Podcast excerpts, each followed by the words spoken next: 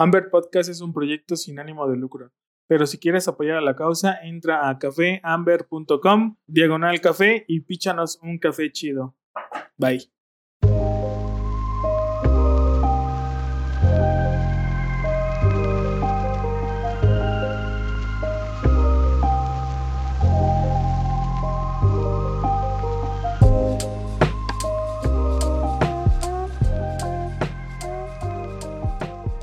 Hola, ¿qué tal? Bienvenidos a un nuevo episodio de Amber Podcast. Muchísimas gracias a todos los que nos siguen escuchando semana con semana. Y bueno, el día de hoy tenemos el gusto, tenemos el placer de conocer aquí, al menos por esta plataforma Zoom, a Enrique López de Finca Chelín, que yo creo que para estas alturas del partido, pues ya muchos lo ubican. Quien no lo ubica, pues vamos a ahí que Enrique nos ayude un poquito a presentarse, a introducirse a, a nuestra audiencia ¿Quién es Enrique López? ¿Qué hace? ¿A qué se dedica? ¿Desde cuándo? ¿Sueños? ¿Frustraciones? Lo que nos quieras compartir, adelante. ¿Qué tal? Gracias por la, por la oportunidad.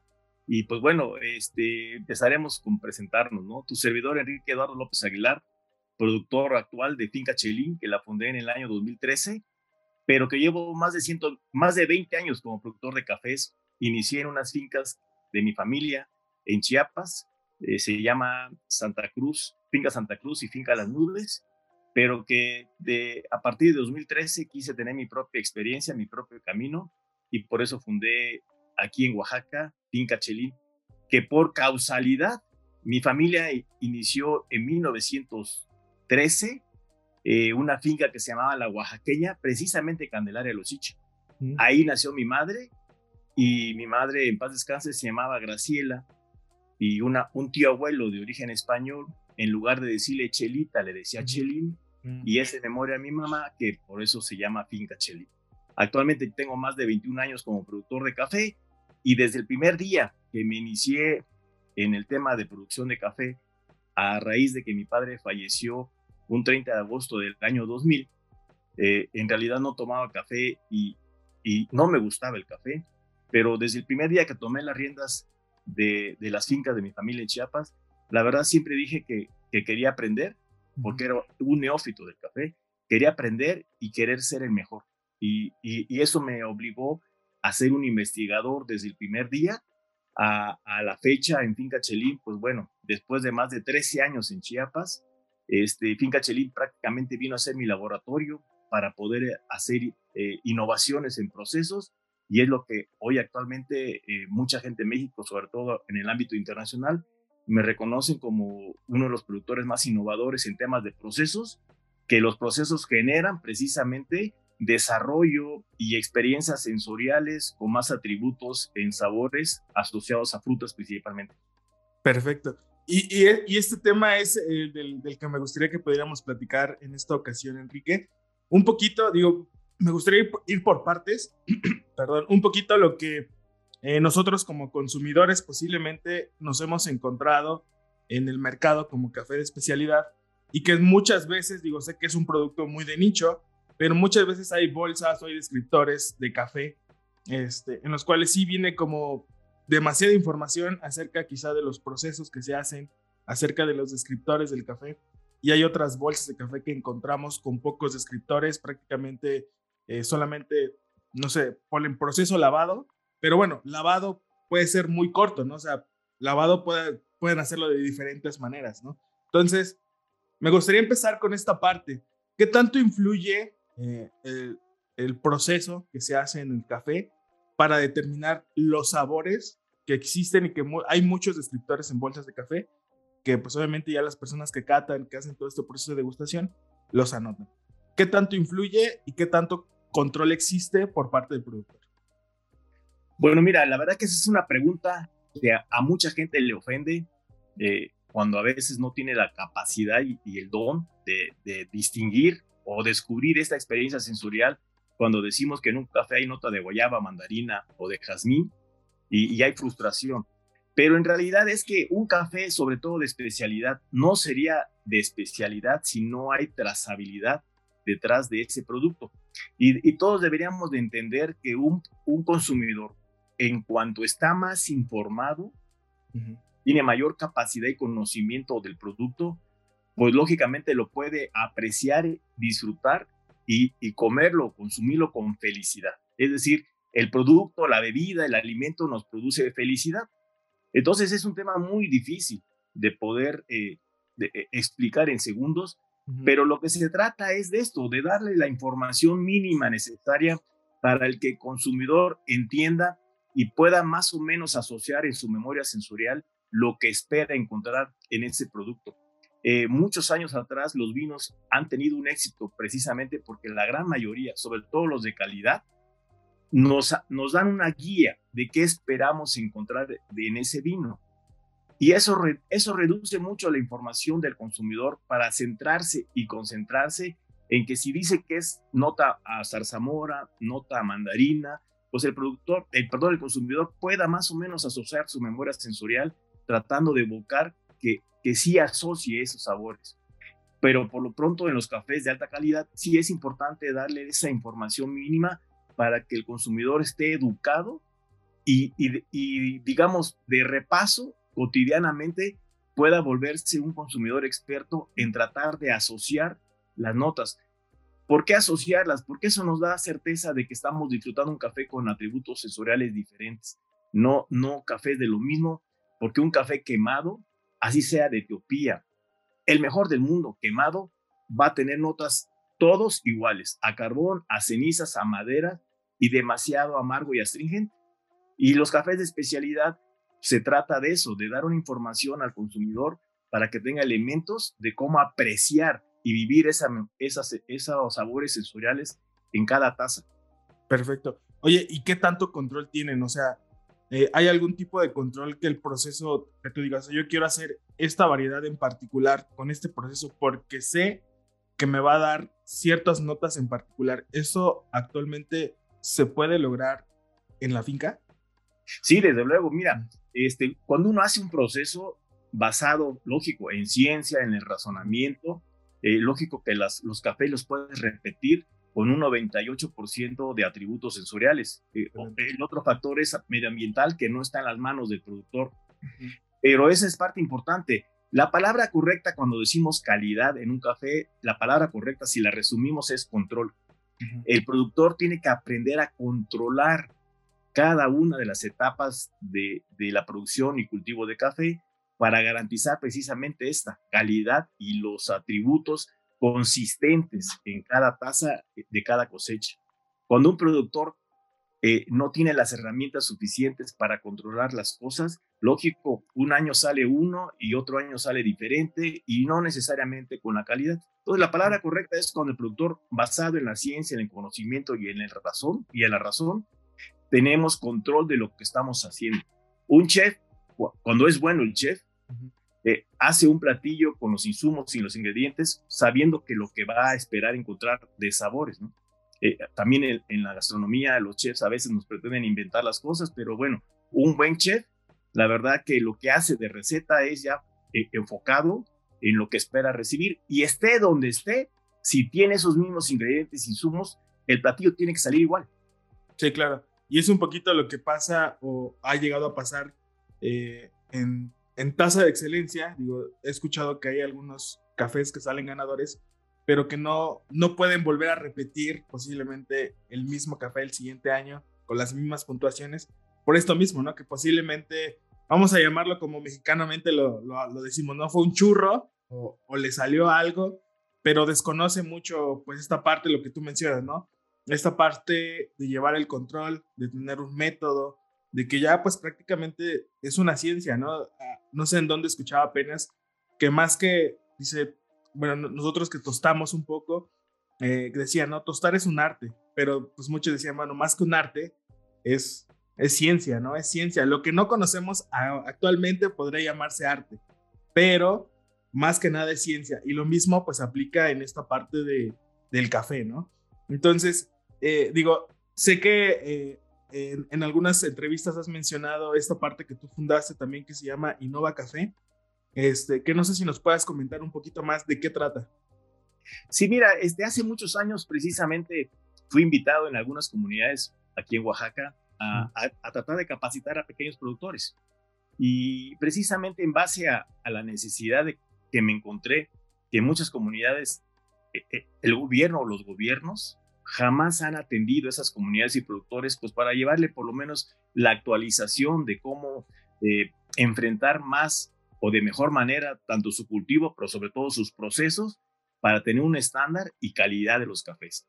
Hoy, sin duda, eh, los cafés especiales, que más o menos es un 10% de la producción mundial, sin duda, para el pequeño productor, es un mecanismo de poder enfrentar con, con mejor medida el tema de bienestar por la, por la digamos, eh, la comercialización de sus cafés que le puedan generar un valor agregado en términos económicos. Entonces, hoy de pronto el pequeño productor que produce poco café, si lo, si lo vinculamos al proceso de especiales, pues le va a generar un poco de mejor, este, un poco de mejor eh, ingreso, ¿no?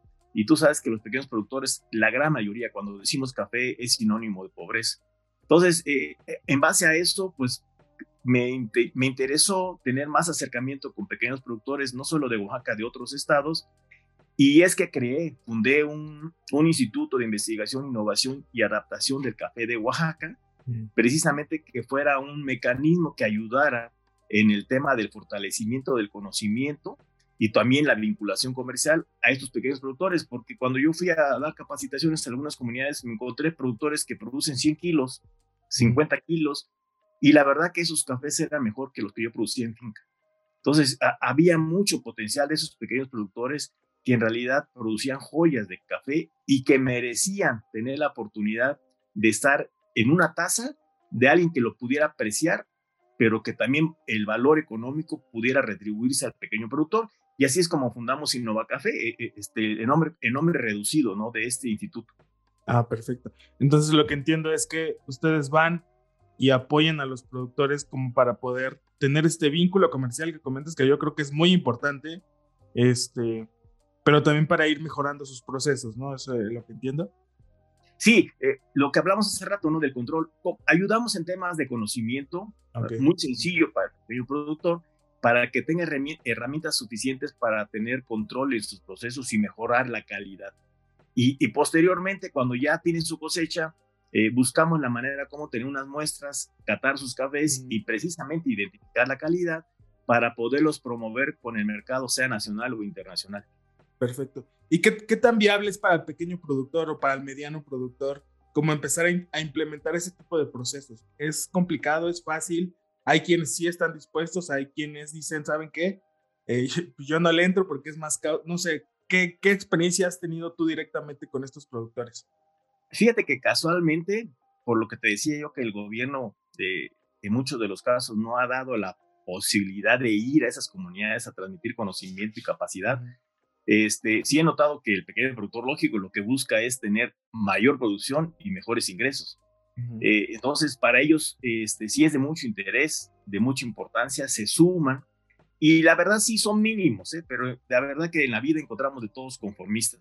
Hay gente que no, no, no quiere gastar 10 minutos más de su tiempo pues, porque está conforme, pero la gran mayoría sí, la gran mayoría se suma a, a esa posibilidad de adquirir conocimiento de mejorar sus cafés y desde luego mejorar su economía. Y cuando ya hablamos de comunidad donde hay 30, 50, 100 productores, pues es una fortaleza en términos de bienestar porque ya no solamente es un individuo, son varios los que se ven beneficiados por esta economía y que pueden tener impacto eh, de bienestar social en esas comunidades.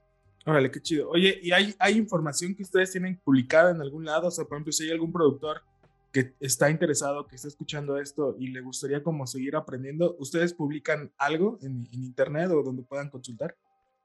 Fíjate que, que afortunadamente tenemos un, un, amplio sector de todos los eslabones de la cadena productiva, de los cuales te platicaré posteriormente el proyecto nacional, y, y, se entera. Eh, no hacemos mucho ruido porque tú sabes que en este gremio desgraciado, entonces, este, prácticamente te vuelves como el América, o eres odiado o eres amado.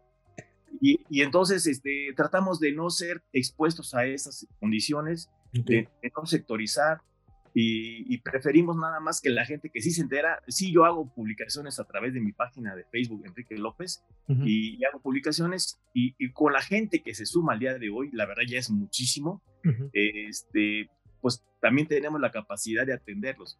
Si no, eh, tendríamos miles que no podríamos atender y esto se convertiría en un fracaso. Estamos poco a poco sumando voluntades e interesados con la finalidad de entregar en el corto plazo resultados. Pero sí, hasta el día de hoy este, tenemos mucha gente de los diferentes eslabones y probablemente me atrevo a decir que de lo mejor que tiene México, pues para poder enfrentar con mayor oportunidades y retos la cafecultura mexicana para darle un mejor posicionamiento a los productores en términos de bienestar y un reconocimiento a nivel mundial que el café mexicano es de los mejores del mundo. Sí, claro. Y creo que lo hemos visto mucho con Finca Chelín en particular. Eh, platicábamos un poquito acerca de, pues, eh, esta parte de las, de las importadoras, ¿no? Que, que ya, pues, varios países consumen café mexicano o marcas de café, vamos a llamarlo. Este, ¿Cómo fue este primer acercamiento? O sea, ¿cómo fue, qué tan difícil fue entrar a otros mercados, vamos a llamar de manera internacional? Eh, digo, obviamente entiendo que es el tema de la calidad del café, que obviamente no, no se discute, pero ¿cómo es esta parte de llegar hasta allá? O sea, ¿cómo fue ese, ese si nos puedes comentar un poco? Fíjate que tuve una gran, una gran fortuna y suerte entre los años 2003 y 2010, que en México se hacían concursos este, de manera importante y creíbles, cuando, con Café principalmente, y en esos años tuve la fortuna de ganar muchos premios, muchos concursos, primeros lugares, inclusive modalidades de cafés lavados, naturales y robustos. Y, y eso me abrió las puertas de que muchas empresas, eh, buscando siempre los mercados en cada país, fue lo que me dio la posibilidad y la oportunidad de tener acercamientos ¿no? con, con esas. Precisamente en el año 2004 eh, en un concurso internacional de cafés orgánicos certificados que se realizó en México. Tuve la fortuna de ganar el primer lugar precisamente con Finca Santa Cruz y ahí me abrió las puertas a tener relaciones con empresas fuera de México, que ah, me buscaban, me contactaban, pedían muestras y así paulatinamente empecé a tener contactos con esas empresas y al día de hoy, pues lógico, uno de los principales mercados son empresas tostadoras internacionales de, de gran importancia y reconocimiento a nivel mundial porque una empresa que te exhibe eh, con sus cafés, lógico, el resto, el resto del sector te busca para poder tener cafés de estos. Una de las puertas que me abrió muchísimo el tema de cafés de alta calidad fue, fue, fue eh, venderles café Inteligencia Coffee, una de las mm. empresas reconocidas a nivel mundial, y, y me empezaron a, a, contactar otras empresas de otros países pidiéndome cafés de los que yo les entregaba a Inteligencia Coffee. Entonces creo que esas fue las puertas que me abrieron la oportunidad de tener una relación comercial eh, en el mercado internacional. Ah, excelente. Y entonces eh, estoy entendiendo que esta parte que estás haciendo de Innova Café también pudiera llegar a pertenecer a esto, ¿no? A este mismo contacto que tú tienes. Decir, mira, también hay cafés de estos productores que pueden entrar como, eh, vamos a llamar a competir, ¿no? O a entrar a este tipo de mercados. Sí, correcto. Precisamente ya entrando a ese tema más nacional, fue que hace unos años eh, fuimos teniendo reuniones, eh, pláticas con, con, con, diferentes personas, principalmente Fabricio, Jorge Sotomayor, Gerardo Vázquez de Café Oriental y Finca Cali, eh, Julieta Vázquez, que fue bicampeona nacional en México, y, y empezamos a ver la manera como crear un ente nacional que tuviera impacto internacional y fue como creamos el Consejo Mexicano de Cafés Extraordinarios, que al día de hoy este, son miles de gentes entre socios y asociados, miembros, este, y de lo mejor que tiene el país en cada uno de los eslabones de la cadena productiva.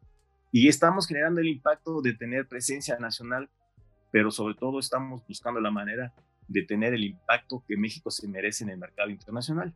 Eh, estamos trabajando en eso con pequeños productores, dando cursos en otros estados. Eh, en diciembre daremos un curso seminario muy importante en Veracruz, con la finalidad de que podamos empezar a tener estos cafés, estas joyas que hay en México, para poderlos ofrecer a las empresas fuera de México, que, que al día de hoy eh, tengo muchas solicitudes de intención de compra y pues necesitamos tener mucho café mexicano para poder garantizar y proveer a estas empresas.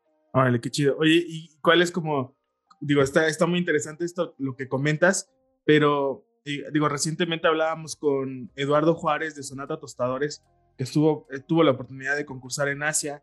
Entonces, eh, yo, yo le hacía esta pregunta, ¿no? O sea, fuera de México, ¿cómo ubican al café de especialidad de México, ¿no? O sea, existe, no existe, ¿qué se habla afuera, ¿no? Entonces, algo que él nos comentaba es que eh, pues prácticamente, digo, al menos en estas regiones donde él estuvo, pues el café mexicano, este, pues no tiene muy buena reputación por lo que se llega a conocer del café mexicano.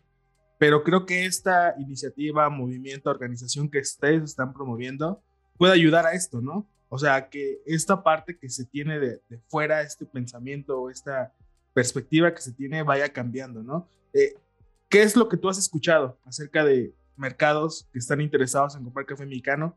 Eh, es como, si es algo muy interesante que les llama la atención o están como empezando a probar o qué es lo que está pasando. No, definitivamente. Yo he tenido acercamientos con gente de Australia, inclusive hace tres años me contrató Tobis State para dar unas conferencias y, la verdad sí tienen mucho interés de, adquirir café mexicanos porque de lo poco que han tenido saben que es de alta calidad y así en diferentes países. El, gran problema que existe en México es que eh, de la producción que existe, no sé si está inventado o no, pero pone tú que sean en términos reales 3 millones de sacos, Desgraciadamente, la gran mayoría que se logra exportar llega al mercado de tostadores que terminan quemándolo. Ah, y por lo tanto, no hay, no hay una universalidad de decir que los cafés mexicanos son de buena calidad. Y también llegan al, mercado, al mercado de quemados porque también son, son cafés malos, hay que decirlo. Cuando un cliente lleva un buen café de alta calidad, de 90 puntos, lo que menos va a querer es quemarlo. Lo, va a respetar el tueste donde pueda resaltar esos atributos que le dan la categoría de 90 puntos de café extraordinario. Entonces, esas son las características por las cuales en México, yo, en México sabemos que a nivel internacional no tiene esa presencia, a pesar de que producimos poco, 3 millones de sacos, pero llegan a ese mercado. Lo que buscamos es precisamente buscar microlotes de 1, 3, 5 sacos de muy alta calidad, poderlos eh, eh, transferir al mercado de tostadores que buscan esta calidad y respetan el grano, un tueste claro, medio, medio, cuando muy alto, donde el consumidor pueda apreciar esos atributos importantes. Estamos haciendo ese esfuerzo, ese intento y ya te, ya te, ya te, ya tendrás oportunidad de enterarte el próximo año a los mercados en que a través del Consejo Mexicano estaremos eh, llevando cafés de México y, y donde empezará precisamente eh, el boom del reconocimiento de café mexicano de muy alta calidad, competible con Etiopía, con Costa Rica, con Guatemala, ¿no? Ok, órale, está súper chido. Entonces, eh, están, están en Facebook, creo que les encontré en Facebook. Para la gente que igual y quiere como empezar a seguir el trabajo que están haciendo, así se encuentra, ¿verdad? Consejo Mexicano de Cafés Extraordinarios. Es correcto, así se, así se encuentra en Facebook y si no con tu servidor directamente, que me ah. aparece como Enrique López solamente. Ah, perfecto. Entonces, para que la gente que escucha el, el podcast pueda estar ahí eh, buscando información y siguiendo este trabajo que me parece excelente. Ahora, eh, me gustaría regresar un poquito a, Finca Chelín. Eh, ¿qué, es, ¿Qué es lo que están haciendo? ¿Cuáles son como sus planes? Esta parte de los cafés que están sacando. Eh, escuchábamos en el podcast de Simbiótica, de Fermentopía, un poquito los procesos, muchos de los procesos que han estado sacando y han estado innovando. ¿Qué es lo que busca Finca Chelín en los próximos años? Fíjate que cuando yo tuve la oportunidad de, de, tomar las fincas de mi familia, te comento, en Chiapas, Santa Cruz y las Nubes, eh, siendo un neófito del café, tuve la gran fortuna de encontrar una biblioteca en una de las fincas que por cierto eran, eran de alemanes que mi papá compró en el 86. Eh, muchos libros de caficultura de Costa Rica, de Etiopía, de Guatemala, de Brasil, de Colombia. Leí todos y me di cuenta que en cada uno había procesos diferentes. Es decir, no hay una receta única para hacer un café. Claro, en esas épocas estábamos hablando que dominaban solo los cafés lavados, eh, como Colombia, un poquito los naturales, pero no de buena calidad como los, como los hace actualmente Brasil. Y pues me di cuenta que no hay nada escrito, que, que, el proceso en términos bioquímicos de fermentación eh, puede dar la manipulación para desarrollar ciertos ácidos orgánicos, que los ácidos orgánicos se traducen en sabores en frutas, ¿no? En mi opinión, cuando alguien me dice, ah, mi café tiene nota de chocolate o avellana, no me inspira ni siquiera el mínimo interés de probarlo. Pero si me dicen que un café tiene nota mandarina, maracuyá, guayaba, por supuesto que sí. Entonces, eh, esos ácidos orgánicos se traducen preferentemente en notas a frutas y pues es lo que el mercado hoy aprecia con mayor intención de probarlos. Y es lo que entonces actualmente hacemos en Finca Chilín, tratar de desarrollar procesos innovadores controlados, eh, tiempo, temperatura, pues precisamente para desarrollar esos ácidos orgánicos que hoy la ciencia tiene identificados algunos, pero la gran mayoría no, Entonces tratamos de hacer pruebas de procesos, los catamos y, y de esa catación resultan sabores importantes, repetimos el proceso ya en volumen. Si vemos que no salió nada interesante, pues tratamos de, de, corregir ese proceso hasta que encontremos atributos sensoriales diferentes, distintos. Porque un cliente que va, que busca cafés de finca Chelín, no se conforma con un café donde sus notas eh, asociadas a frutas sea una o dos, va a buscar diversidad. Como cuando una persona va a un mercado, no solamente va a comprar mandarinas, si le gustan las frutas, comprará papayas, comprará mangos, comprará plátanos. Eso es lo que nosotros buscamos en Finca Chelín. La innovación en los procesos que nos caracterice una experiencia sensorial con frutas diferentes. Órale, súper chido. Oye, y en cuanto al tema de variedades de café, ¿qué tanto influye? O sea, sí hay como cierto impacto al momento de desarrollar estos procesos. Eh, digo, no sé cuántas variedades tiene Finca Chelín, pero es como, me llama la atención en comparación que, bueno, sé que muchos hacemos, porque también me incluye, hacemos la comparación del café con el vino, y en el vino entendemos que la variedad de la uva es muy importante. En el tema del café, ¿qué tan importante? Digo, sin vamos a descartar un poquito a los geisha posiblemente, pero todas las variedades posiblemente criollas que tenemos en México, ¿qué tan importante es en el proceso y en el resultado de la taza? Sí, claro, la genética es vital para todo. Si tú hablabas, hablar, si habláramos en términos de humanos, si decimos para competencias de 50 kilómetros, pues todos tenemos más o menos identificado que la genética de los etíopes kenianos dominan este tema, ¿no? Por ahí esporádicamente habrá uno que otro de otra genética, pero el ADN es importante. Entonces sí, los materiales genéticos son importantes y como tú mencionaste, los criollos son los que hoy en día ofrecen sin duda mejor calidad en taza. Desgraciadamente esos criollos son muy susceptibles a plagas y enfermedades, principalmente la roya. Pero cuando un productor aprende el concepto general de producción, sabe cómo contrarrestar los efectos haciendo temas de nutrición, fortaleciendo a la planta. La planta bien nutrida también, igual que el humano, tiene un buen sistema de autodefensa, de inmunológico, y eso favorece y permite que la planta esté sana. El humano igual. Eh, hoy sabemos que el COVID impacta más a personas con ciertos problemas de enfermedad y, son más vulnerables a, a, tener el riesgo del contagio. Y en las plantas lo mismo. Si nosotros procuramos una buena alimentación, una buena nutrición, tendremos plantas sanas con un buen sistema de autodefensa, un buen sistema inmunológico y pues eso no sería problema. El problema es que mucha gente no, no entiende eh, cómo fertilizar, que la nutrición es importante a los suelos y por eso tenemos plantas enfermas y, que son susceptibles a plagas y enfermedades. Entonces esta prácticamente la razón que, que la genética importa mucho, la genética importa en la calidad de las tazas y hoy los mercados internacionales precisamente buscan eso, estas variedades como Maro, Marojipe, Pacamara, Geisha, SL28, Moca, el mercado las reconoce como variedades exóticas, porque también son difíciles de reproducir y difícil de mantener. Pero si alguien aprende a mantenerlas, pues la verdad es que se convierte en un nicho de mercado muy importante. Órale, qué interesante. Sí, porque eh, nosotros recientemente eh, eh, escuchamos acerca de una nueva familia de, de cafés en Yemen que le pusieron Gemenia, ¿no? Entonces viene otro boom de, especies, ¿no? Entonces digo, ¿qué tanto impacto está teniendo esta parte de la variedad del, del, café?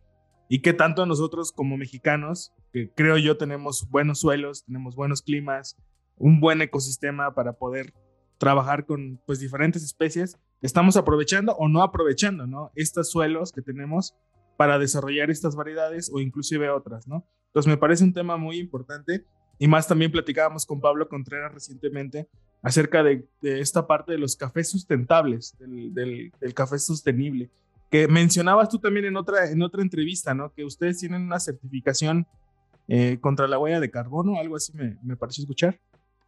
Sí, mira, este, yo como finca hasta hace cinco años probablemente era la finca que tenía más sellos de certificaciones en el país. Cuando yo empecé a tener relación con gente importante, tostadores, al final me decían que eso no era importante, lo importante era la calidad. Entonces yo sí gastaba mucho en mis sellos y al final era poco los que impactaba en que quisieran tener como trazabilidad esa certificación. Entonces nosotros empezamos a trabajar, yo gasté, yo pagué, invertí más de 200 mil pesos para poder tener un estudio y me determinara cuánto captura de carbono en mi área de cultivo tenemos al año por todas estas prácticas que hacemos culturales y el componente de biomasa. Y entonces determinó que en Finca Chelín, en las 30 hectáreas que cultivamos café al día de hoy, se capturaban, se secuestraba cerca de 7 mil toneladas de carbono.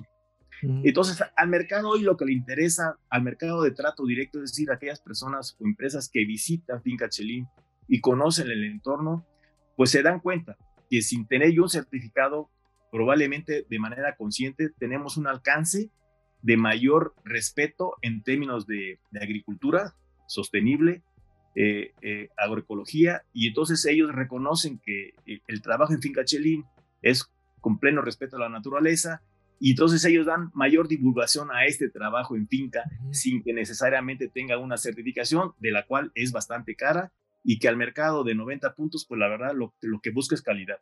Ok. Sí, yo creo que en los próximos años va a ser un tema muy importante, ¿no? Con todos los, cambios climáticos que estamos teniendo pues, a nivel mundial, ¿no? Este, creo que esta parte tendremos que, que reforzarla más de manera general en todas las, todos los productores que, que tienen finca, ¿no? Sí, de hecho te decía, eh, las fincas, perdón, las empresas que visitan nacionales, internacionales y Finca Chelín se dan cuenta precisamente del entorno, de la gran vegetación, eh, del cuidado que nosotros tenemos y respeto a la naturaleza y que la naturaleza nos devuelve en, términos de, calidad. Eh, en la parte del Pacífico, difícilmente en los próximos 50 años podamos tener heladas, más sin embargo tenemos mucha lluvia. Entonces los impactos provocados por el cambio climático han sido de beneficio más que en, perjuicio en el área de cultivo del café.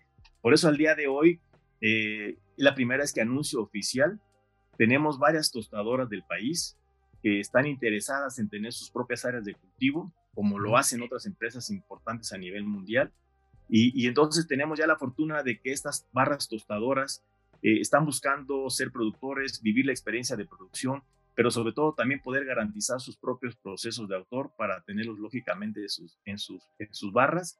Y, y, eso es lo que está generando el interés por la área en la que los próximos 50 años no tendremos problemas de seguir produciendo cafés de alta calidad. Órale, qué chido. Suena súper chido esa parte. Este, bueno, pues me gustaría seguir platicando de este tema, Enrique, pero vamos a empezar a cerrar este episodio. Y te comentaba que tenemos unas preguntas al final que hacemos a todos nuestros invitados. Me, gustaría agregar una pregunta adicional que no tengo aquí anotada. Me, me, gustaría saber, en particular, cuál es el café que toma todos los días Enrique López. O sea, cuál es como de tus favoritos que dices, yo puedo tomarme 10 tazas de este café y lo disfruto como si fuera la primera. Bueno, mira, la verdad es que sí soy un consumidor desde hace más de 12 años y, y en las mañanas desde que me despierto, a la hora que sea, las próximas dos horas, por lo menos me tomo 15 tazas de café.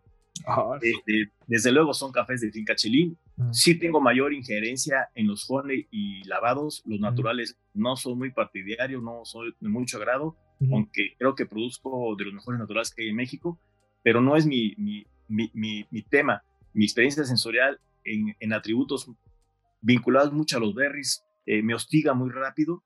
Entonces, los lavados y algunos honey son de mi preferencia.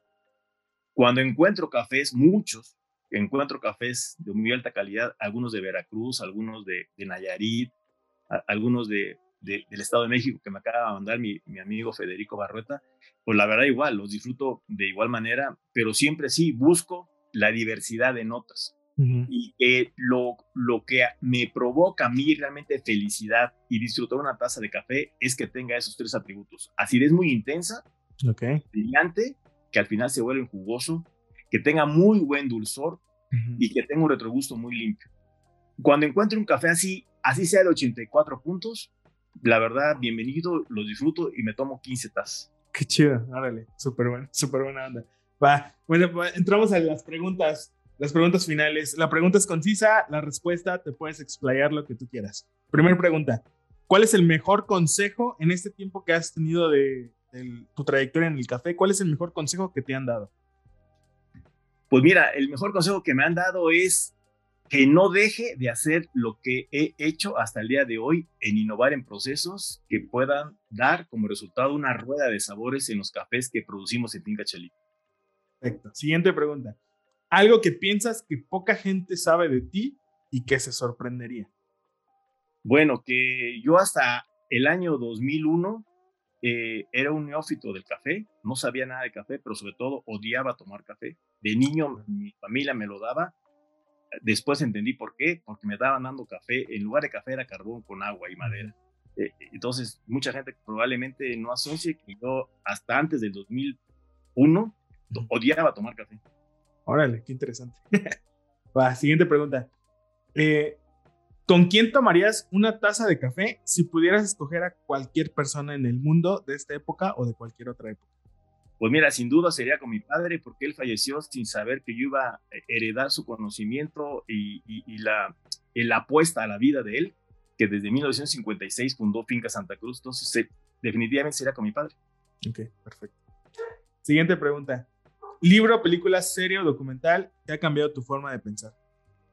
Bueno, mira, eh, yo soy un amante de, de Cantinflas. No soy mucho de, ir al cine, no soy mucho de ver películas, con sinceridad, este, pero algo que ha marcado mi vida ha sido el humor y las películas de Cantinflas, que además a mis padres, en paz descansen, les gustaba mucho. Entonces, ver películas de Cantinflas, sobre todo de blanco y negro, las puedo ver 50 veces y cada vez que la vea me río igual o con mayor intensidad ha, marcado un poco la, mi vida en tema de humor. ¿no? Libros. Probablemente el libro que más ha marcado se llama Cocoa and Coffee Fermentation, mm, este, que me ha marcado precisamente la parte de entender científicamente todos los procesos bioquímicos y las características que son defectos en una taza de café y, lógico, las características positivas de una taza de café. Documentales me gusta cualquiera que hable de la historia del planeta. Ok, del planeta. ¿Alguno que nos recomiendes? Pues mira, hay muchos, de, hay muchos de History Channel. Ayer acabo de ver uno que hablan de la cultura cuando descubrieron la cultura olmeca en nuestro país. Entonces, de, cultura egipcia, eh, la vida de Jesús me, me, gusta mucho. De las civilizaciones antiguas, eh, eso es lo que más me, me, marca la oportunidad. Así la vi ayer y hoy, por casualidad, el encuentro la vuelvo a ver. Ah, qué chido. Va. Y última pregunta, que más que pregunta es recomendación de colegas o proyectos que actualmente tú sigues y que te inspiran a seguir haciendo lo que haces. Pues bueno, mira, eh, la verdad que uno de, de, de, mis colegas y que recientemente es nuevo, pero que ha tenido un crecimiento interesante porque también entiende esa parte de la innovación, de, de la ciencia, es a Samuel Ronzón de Veracruz. Este, tuve la oportunidad de conocerlo personalmente, creo que hace tres años que visitó Finca Chelín para participar en un curso, pero que en pocos años es de los productores que entienden que sí es verdad esto de la, del control de las fermentaciones, que uno puede manipular con control y que el resultado son cafés de muy alta calidad. Eh, él y, Federico Berrueta, del Estado de México, que también es productor y ya ha sido finalista, ganador de Tasa Excelencia, pero que está en esa búsqueda de querer aprender y conocer, pero porque sabe que sí es verdad. Hay mucha gente que es este, escéptica en decir que un proceso manipulado, controlado o largo en fermentaciones, este, necesariamente no ofrece calidad.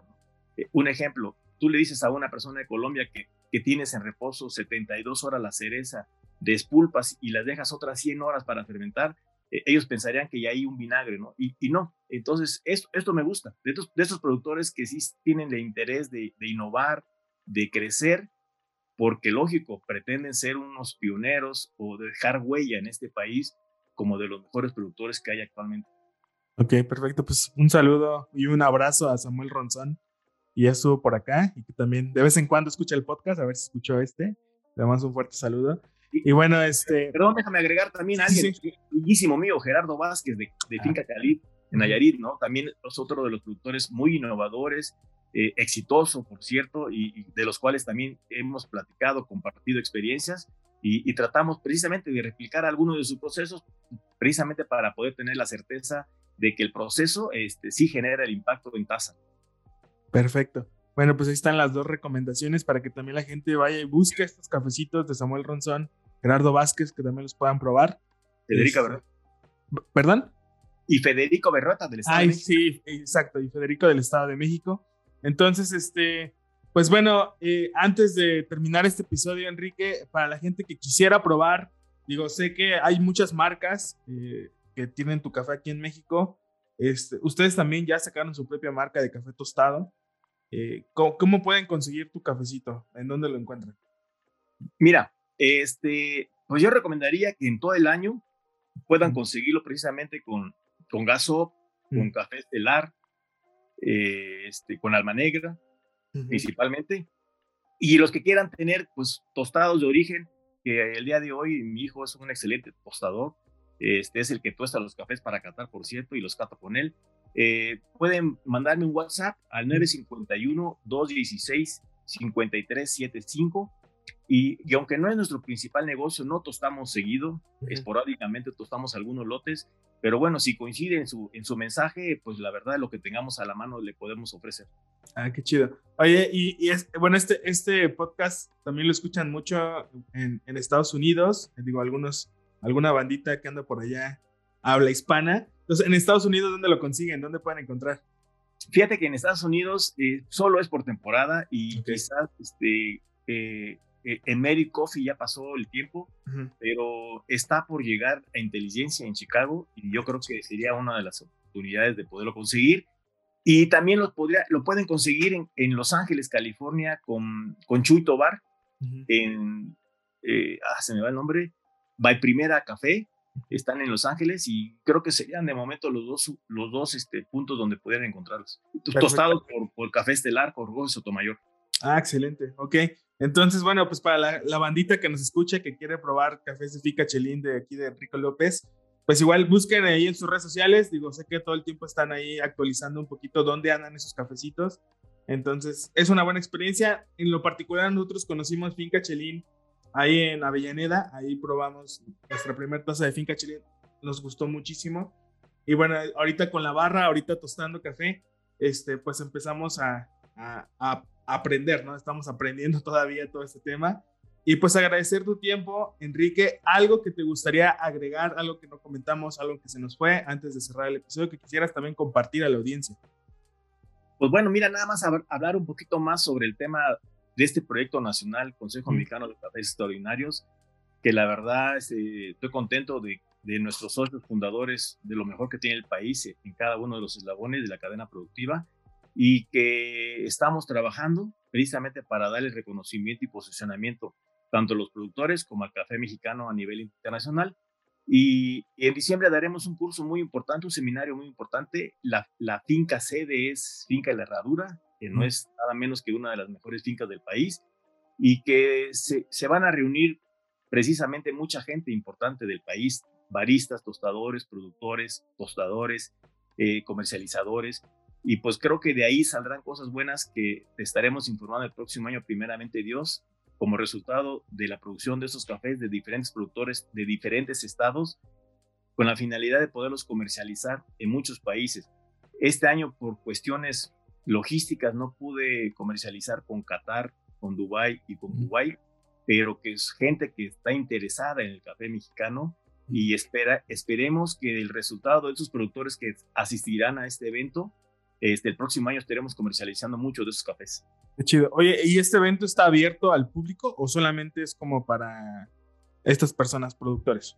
Sí, este, Eddie de Café Pranay, Casa Tostadora Pranay, es el que está haciendo la logística de este ah. evento y ya hizo la publicación en Facebook y, al parecer pues el cupo está completo, pero bueno, este, el que esté interesado puede contactar a Eddie ahí en, la, en, la, en su página de Facebook y en Instagram Casa Tostadora Pranay, y pues a ver, pedir informes si todavía hay cupos disponibles. Ok, perfecto. Y por ejemplo, para nosotros que somos consumidores, o bueno, en nuestro caso tenemos una barra, somos tostadores, ¿de qué manera podemos apoyar este proyecto? ¿De qué manera podemos sumarnos a este proyecto? Sí, mira, este, quizás los tostadores a veces, este, igual que, que, que el América, ¿no? Son odiados, son amados, pero que en realidad son los penúltimos eslabones de, la cadena productiva, solo comparándolo con un barista, que sería eh, el último, sin tomar en cuenta el consumidor, que bueno, en realidad el consumidor es el último, pero el antepenúltimo y penúltimo, el tostador y el barista, pues la verdad tienen un paquete muy importante en este país, porque son los que realmente transforman o le dan vida a esta taza cuando el café es de muy alta calidad. Tú sabes que un café, el mejor de Etiopía, en manos de un mal tostador, lo quema y lo vuelve horrible y un café más o menos bien tostado, un café me refiero en grano, y bien tostado, le puedes dar vida a esa taza. Entonces es importante que también los tostadores este, aprendamos mucho del origen de cómo se procesa, porque eso también les genera digamos, la trazabilidad en términos de entendimiento y conocimiento de cómo enfrentar un mejor tuesta a ese grano.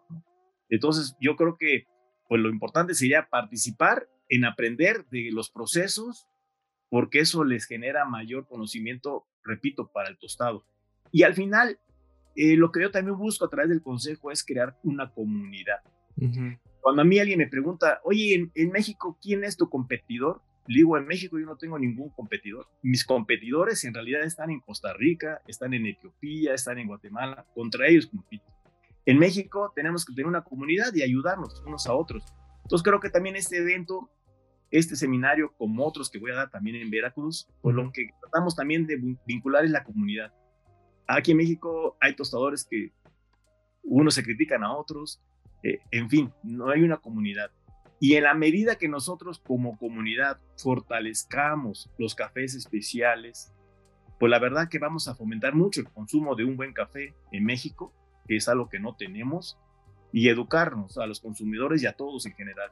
Tratar de profesionalizar a cada uno de los eslabones, que es obligatorio a tenerlo, pues porque tenemos que tener comunidad y ayudarnos unos a otros, ¿no? Y, y, en la medida que uno recomiende a otro, pues la verdad fue, va a ser, en realidad va a ser un gran paso que tengamos en México para que nos vean unidos y fortalecidos. En México es difícil lograr una asociatividad, este, y creo que el café puede, puede unirnos a todos los gremios. ¿no? Qué chido. Va. Pues ahí está el mensaje de Enrique López. Y pues muchísimas gracias de verdad por tu tiempo. Espero que no sea ni la primera ni la última vez que pueda estar por acá. Ya después de estos eventos y un poquito más avanzado el tema, me gustaría que pudiéramos pues platicar nuevamente. Y este, pues muchísimas gracias por, por este espacio, Enrique. Y pues a toda la bandita que nos escuchó el día de hoy, también agradecemos su tiempo y nos vemos en el siguiente episodio. Bye bye. Gracias, saludos a todos. Gracias. Listo. Nos hicimos una hora más o menos. Gracias. Pasó rápido. Sí, se pasó rápido. De hecho, también el, el de Samuel Ronzón nos aventamos. Bueno, con él